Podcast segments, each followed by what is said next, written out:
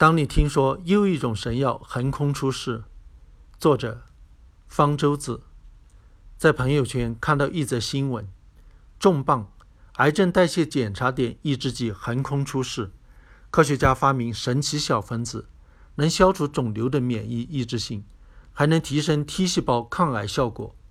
在媒体网上，我们经常能看到类似这样的激动人心的消息：宣布某种能够治疗癌症。阿尔茨海默症、糖尿病等等患者众多的疾病的神奇药物横空出世。如果我们把这些消息都当真，世界上早就充满了各种神药，早已无所谓不治之症了。其实，上述的神奇小分子只是用小鼠做了实验，发现它能抗癌而已。如果只靠动物实验就能证明一种药物的疗效的话，那么癌症早已经被战胜了无数次了。动物实验结果最多只能算是初步的结果，能够帮助发现有研发前景的药物，为进一步的研究指明方向。但是动物毕竟不是人，实验动物的生理病理与人的生理病理或多或少都存在差异，在动物体内表现出惊人疗效的药物未必对人体也有效，实际上往往是无效的。所以光靠动物实验是不能证明疗效的。科研人员做动物实验的目的，经常只不过是为了发表论文，一般也就止步于论文，而没能最终成为上市药物。要证明药物的疗效，还需要在人身上做试验。我们经常能见到这样的宣传：某种药物治疗某种疾病的有效率达到百分之八十，意思是得这种病的病人吃这种药，有百分之八十病好了。这种宣传有可能是假的。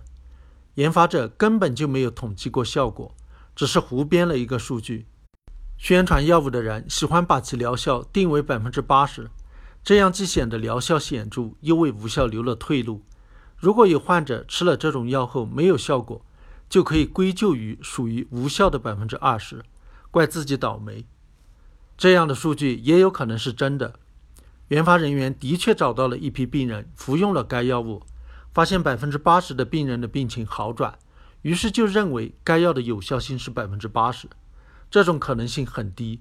即便真的如此，就能说明这药很神吗？不能。很多疾病有自限性，不必治疗，过一段时间后也会好转痊愈。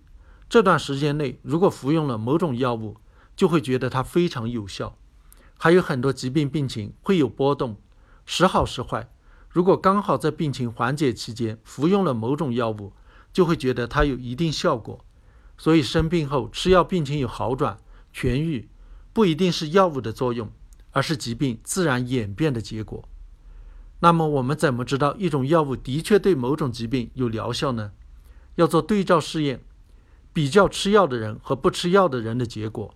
一般人会觉得做这样的对照试验很简单，找一批病人分成两组。一组吃药，一组不吃，比较他们有什么样的结果不就行了？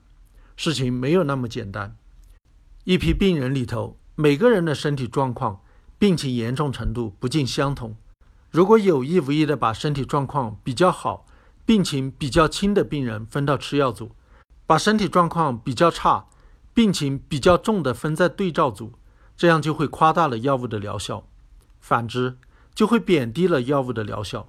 所以在分组时，要用随机分配的方式，这样才能保证两组病人的情况差不多。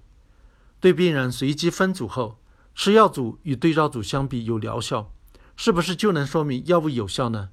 还是不行？很多疾病病人只要吃过药物，即使是无效的药物，相当一部分病人也会有好转，是吃药这个行为，而不是药物本身发挥了作用，这叫做安慰剂效应。要排除安慰剂效应的影响，对照组不能什么都不吃，而要给他们吃没有活性成分的假药，即所谓安慰剂。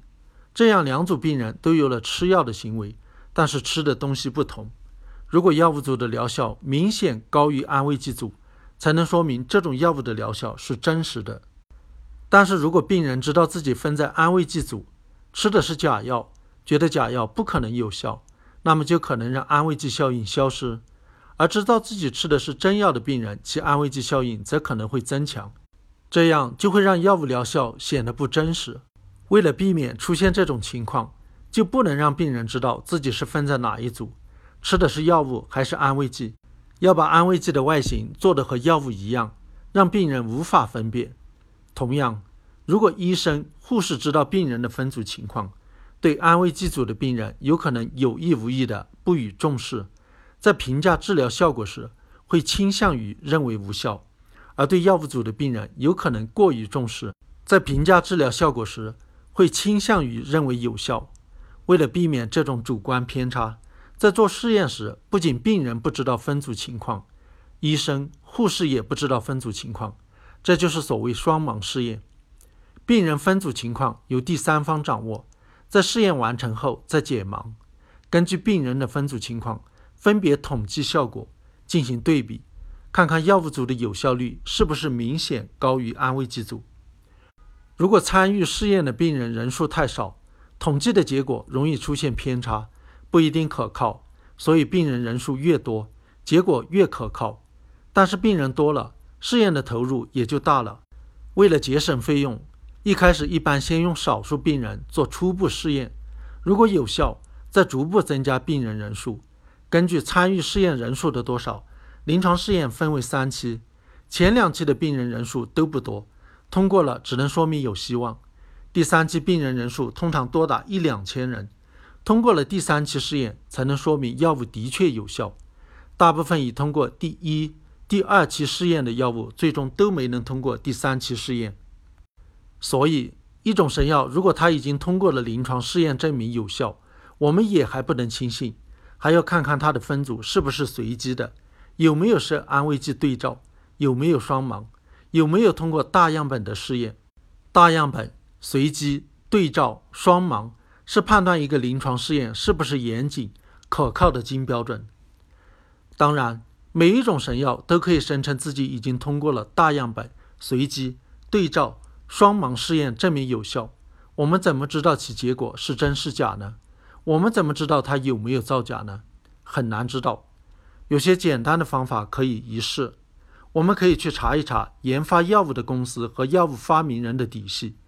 有的神药公司以前已被揭露过卖假药、假保健品；有的神药研发人员被发现以前发过假论文。制药公司研发人员有造假前科，当然并不能因此就认定他们不会改邪归正。但是毕竟这种可能性很低，其提供的试验数据的真实性就很值得怀疑了。我们还可以去查一查。临床试验是在哪里做的？某些国家地区学术造假泛滥，医德沦丧。在这些国家地区做的临床试验结果就很值得怀疑。只要给够了钱，想要什么数据，医院就可以给你什么数据。实在不行，研发人员还可以自己编造数据。药物做临床试验的目的是为了能够获得药监部门的批准上市。每个国家都有自己的药监部门。但是各药监部门对新药的审核力度是不一样的，有的国家的药监部门非常腐败，并不具有独立性、专业性和权威性，尤其批准上市的全球首款神药的可靠性就很值得怀疑。世界各国药监部门中最严格、口碑最好的是美国食品药品监督管理局，尤其批准上市的药物相当于拿到了一块通行全球的金字招牌，是最可信的。当我们听说又一种神药横空出世，最简单的判断方法就是看看它是不是获得了美国食品药品监督管理局的批准。如果没有，就请他先去拿到其批准证书，再来宣扬。